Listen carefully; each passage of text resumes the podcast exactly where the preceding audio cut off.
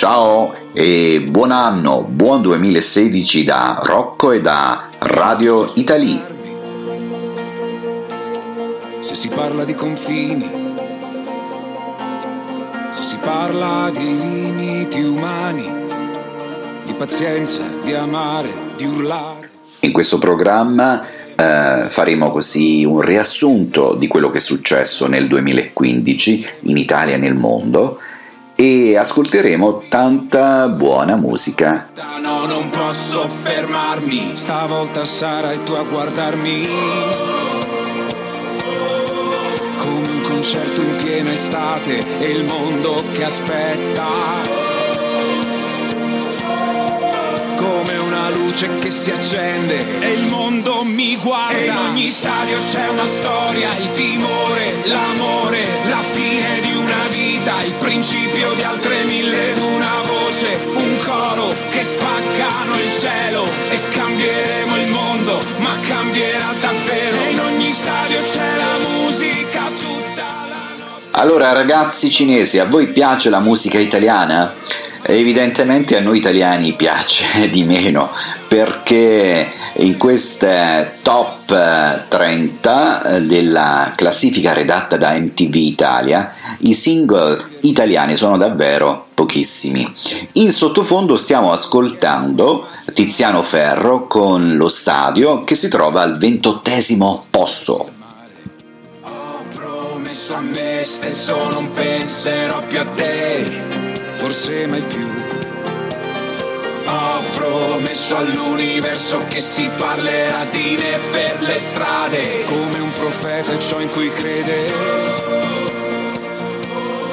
Tiziano, Tiziano Ferro canta allo stadio e canta il mondo, ma cosa è successo nel mondo nel 2015? Il 7 gennaio a Parigi il secondo attentato alla sede di Charlie Hebdo, un settimanale satirico, causa 12 vittime, fra cui alcuni noti fumettisti francesi. Il 14 gennaio Giorgio Napolitano si dimette dalla carica di Presidente della Repubblica Italiana. Il nuovo presidente dal 3 febbraio è Sergio Mattarella. E poi vediamo un po' qualche altro avvenimento importante. Il primo maggio, inizio dell'Expo, del, dell'Expo appunto a Milano. E questa esposizione si protrarrà fino al 31 ottobre. Il 20 luglio gli Stati Uniti pongono fine all'embargo con Cuba ristabilendo le loro relazioni diplomatiche dopo 54 anni, con la riapertura delle proprie ambasciate nelle rispettive capitali. Il 21 ottobre la casa automobilistica Ferrari si quota alla borsa di New York con il proprio titolo azionario. Il 13 novembre una serie di attacchi terroristici nel centro di Parigi, rivendicati dall'ISIS, causano tantissimi tantissimi morti e feriti. Infine l'8 dicembre c'è l'apertura del giubileo straordinario indetto da Papa Francesco e dedicato alla misericordia.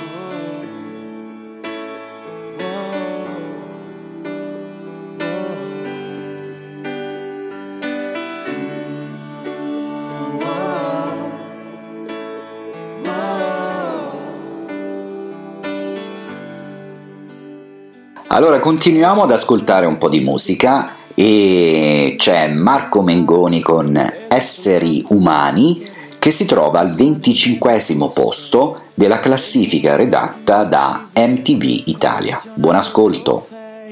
Ma quando piangi in silenzio scopri davvero chi sei. Credo negli esseri umani, credo negli esseri umani. Credo negli esseri umani che hanno coraggio, coraggio di essere umani. Credo negli esseri umani, credo negli esseri umani. Credo negli esseri umani che hanno coraggio, coraggio di essere umani.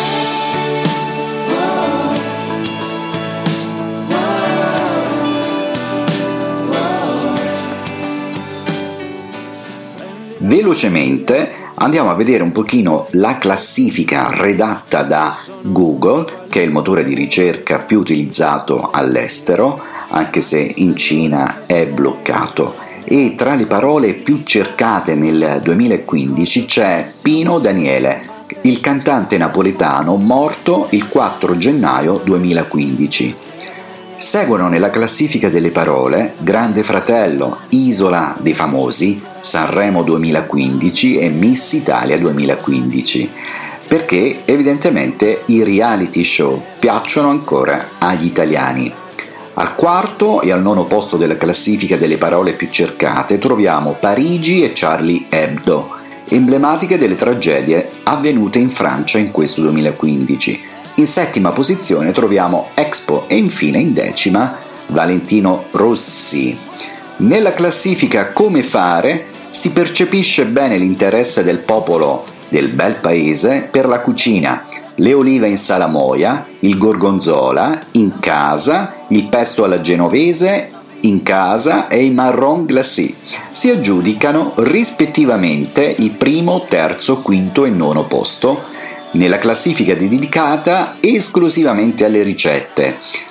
La meglio l'hanno però la marmellata di fichi, il Sex on the Beach e la marmellata di ciliegie. Interessante infine la classifica Cosa significa? stilata da Google. Tra i risultati più cercati troviamo gender, transgender e ISIS, termini sui quali gli italiani nutrono ancora diverse perplessità.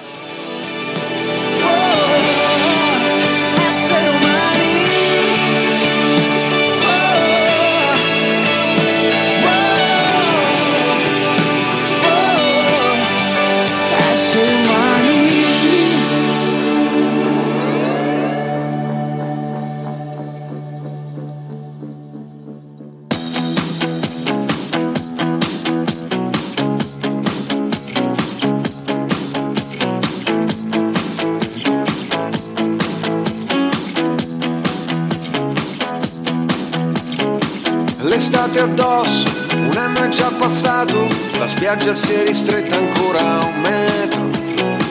Le mareggiate, le code di balena, il cielo senza luna. L'estate addosso. Mi hanno contattato da Xi'an all'Università di Lingue Straniere e mi hanno detto che ascoltano questi podcast a lezione, quindi ragazzi vi saluto e continuate a studiare l'italiano.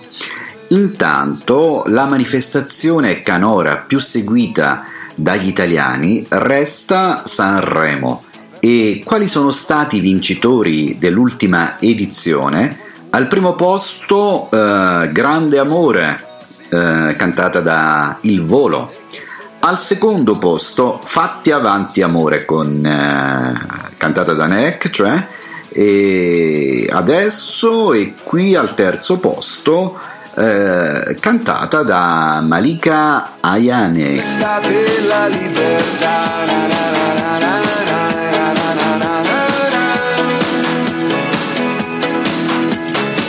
L'estate addosso, bellissima e crudele, le stelle se le guardi non vogliono cadere, l'anello è sulla spiaggia, tra un mare di lattine, la protezione zero spalmata sopra il cuore l'estate addosso come un vestito rosso, la musica che soffia via da un bar, cucurucu paloma, l'amore di una sera, gli amici di una vita, la maglia dei mondiali scolorita.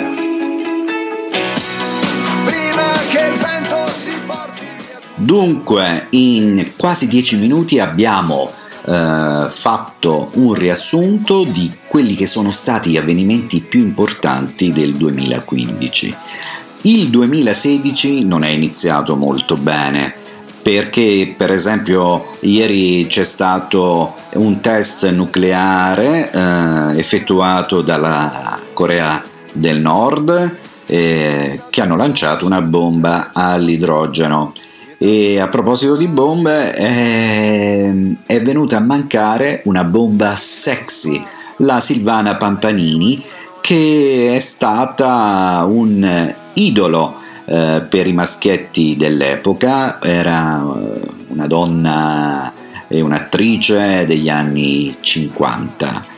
E poi l'economia, l'economia va un po' male perché oggi la, la borsa di Pechino è crollata. Ma speriamo bene, comunque vi faccio ancora gli auguri e sulle note di Lorenzo Giovanotti, l'estate addosso che si trova al ventunesimo posto della classifica MTV Italia, vi abbraccio tutti e ciao da Rocco Lanti DJ. Ciao!